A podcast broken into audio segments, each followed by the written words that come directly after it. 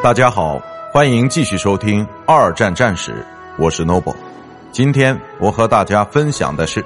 欧洲的奋起反抗之海军武器与电子设备。在第二次世界大战中，并没有焕然一新的海军武器被引入进来，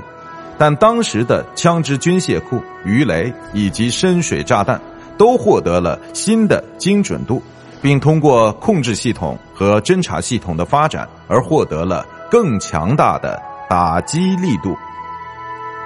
在第二次世界大战海上战场服役的枪炮，包括大和号战列舰配备的四百六十毫米口径的庞然大物和二十毫米以上的轻型对空武器，后者几乎出现在所有国家海军的军舰之中。除了发射真正令人敬畏的射弹之外，大型的枪炮还有着相当远的射程，枪支甚至可以击中移动中的目标，甚至在二十四千米之外也在射程之内。